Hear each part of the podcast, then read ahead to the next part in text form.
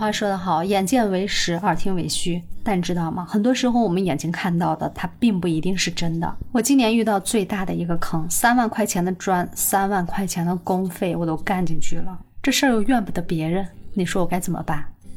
你好，我是追梦，欢迎来到设计梦想家。真的从来没想过这种翻车现场能发生到我身上，大意了，真的谁也不怪，就怪我自己。所以，亲爱的朋友，如果你正在装修家，或者是即将要有自己的新房子，追梦在这里给你来避一个大大的坑。十二月初，我办公室的装修正式启动了。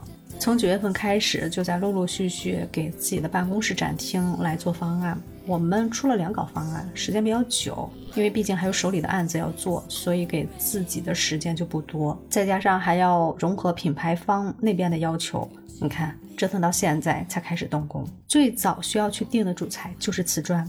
我平时怎么给客户选砖的？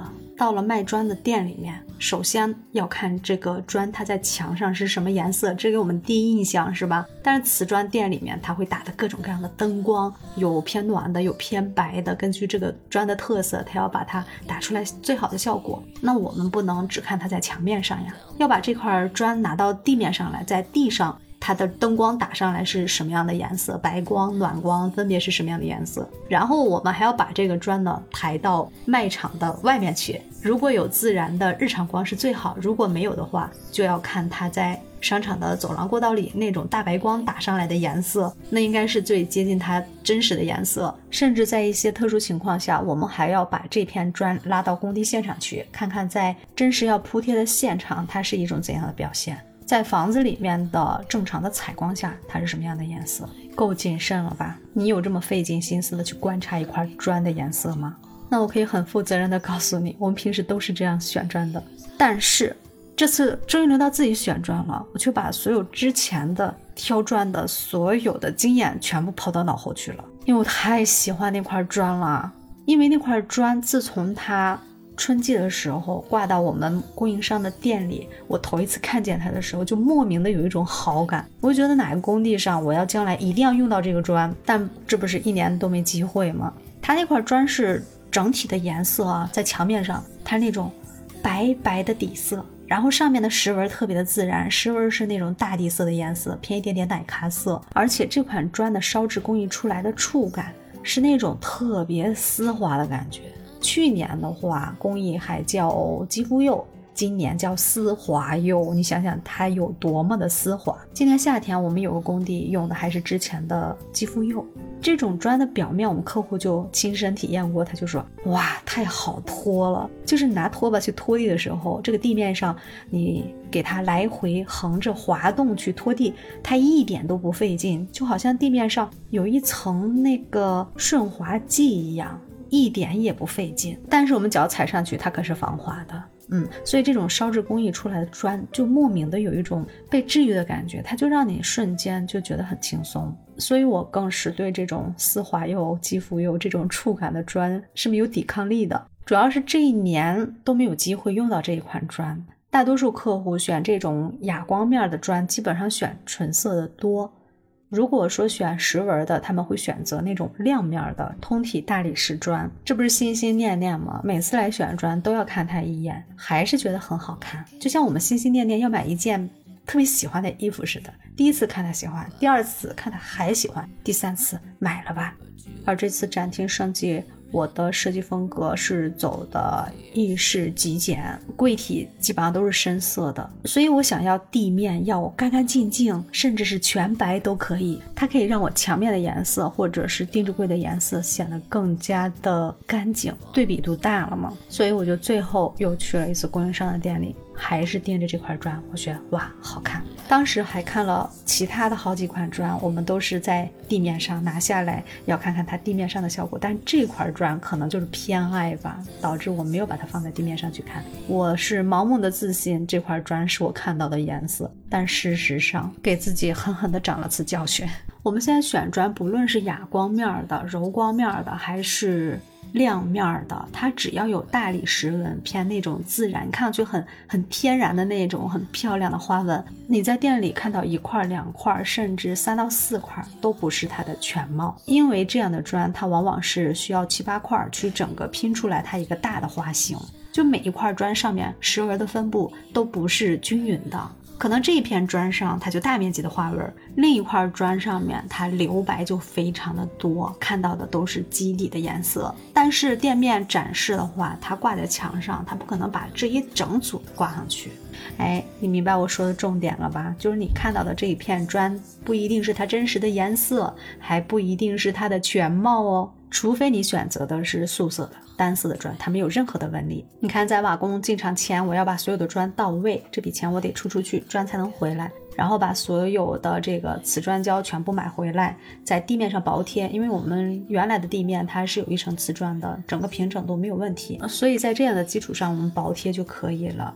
但是买瓷砖胶也要花不少钱啊，瓦工也是非常贵的，在我们施工中，瓦工这一项基本上没有任何的利润，平出平进啊。老鼻子钱花进去了，但最终铺出来的效果，我只能说，可能今天天气不太好，因为我的展厅它是朝东的，所以早上的太阳光会非常好。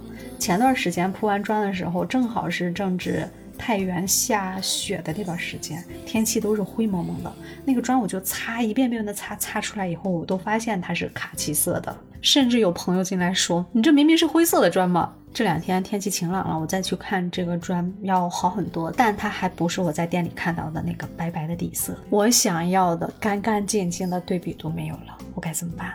拆掉重来，那损失太大了。我只能将错就错，马上调整我们墙面的配色方案和所有定制柜的颜色。可能在别人眼里，纯白色、奶白色、象牙白、沙色、淡淡的卡其色，它基本上都是白色系的。如果不把它们排列在一起、挨在一起，你根本看不出来它们最大区别在哪里，甚至很多人根本分辨不出来。但是在室内的装饰，在配色里面。结合不同的风格，它确实营造出来的氛围是完全不一样了。所以这款砖比我实际想要的那种白白的颜色，加了一点奶奶的这个浅浅的卡其色进去以后，我的整个基调都要调整，所有的搭配方案都要重新来审视。这是我能想到的最好的解决办法，将错就错。从现有的地面的颜色和效果出发，重新定义我所有立面的色彩和材质的搭配。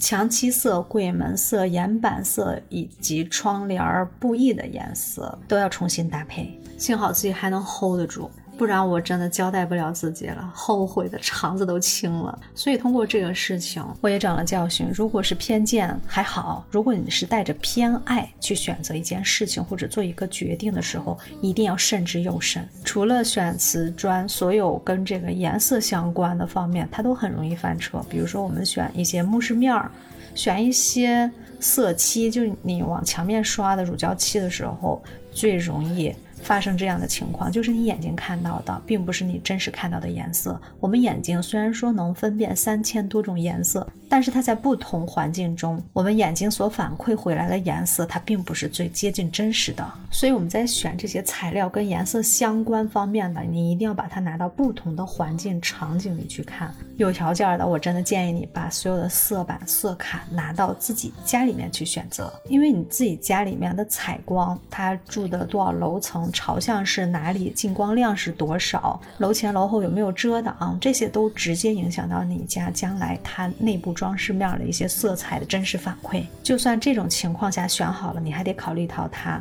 早晨和傍晚的色彩出来是不一样的，阴天和晴天的颜色是不一样的。可能你觉得想这么多就复杂了，我选择材料该有多难呢？不会了。但是你想想，但凡你全盘考虑。这些细节都提前想到的话，首先你的店家或者你的设计师，他们反倒会更加的欣赏和尊重你，就会觉得哇，我这客户想的非常的细致，而且他挺懂的。所以从态度上来说，大家都会更重视这个事情，不会觉得哇，它好简单，它没有那么难。我们一掉以轻心以后，它就会出问题。尤其是在我们装修的这些方方面面各个环节，一定要做好最坏的打算。你要预设它会往哪个不好的方向去走。如果你对其中某个环节，你就是觉得啊有点担心，就觉得不是那么确定，甚至觉得这个地方可能会出错，你要是不管它，将就的就这样过吧，我告诉你，这到最后你怕什么来什么，这就是墨菲定律，它一定会来的。所以碰到这种情况，你一定要停下来，认真思考它到底是哪个地方出问题了，找出来，给它多做对比，多去选择。最终让你觉得哇，可以了，我认定它了。整个过程我们带着这样的态度去往下进行的话，你的房子装出来以后，它的遗憾不是说没有啊，多少都会有，家家都会有，但是它会降到最低。其实挺丢人的。我反复想了想，我觉得还是应该把这个事情说出来，让更多的朋友听到。然后你听我絮絮叨叨说了这么多，你将来在选砖的时候，选跟家具相关的颜色的时候。你肯定会去认真对待你肉眼所见的颜色。我眼前甚至都浮现出来一个画面，你会拿着一个色卡，这边看看，那边看看，像个陀螺似的，换着不同的场景去辨别它的颜色。恭喜你，距离家居达人你又前进了一步。所以一定要多来听听追梦的节目，咱也不是外人哈。你看谁没有犯错的时候呢？我都不怕你笑话。知错能改，善莫大焉。而且我们还有复盘的能力。不管你在装修中碰到这样那样的难题，甚至是真的翻车了，一定要来跟追梦道谢道谢，聊一聊。我一直就想成为你身边那个最靠谱的家居顾问。多个设计师朋友多香呢！快点快点，赶紧关注追梦，订阅设计梦想家。也来聊一聊你曾经入过的那些坑，除了家居方面，其他都可以哦。在节目下方的评论区留言告诉我，还可以把这条音频分享给你周围的家人和朋友。我们今天就聊到这儿了，最后感谢你的点赞、收藏、评论和转发，感谢收听，我们下期见，拜拜。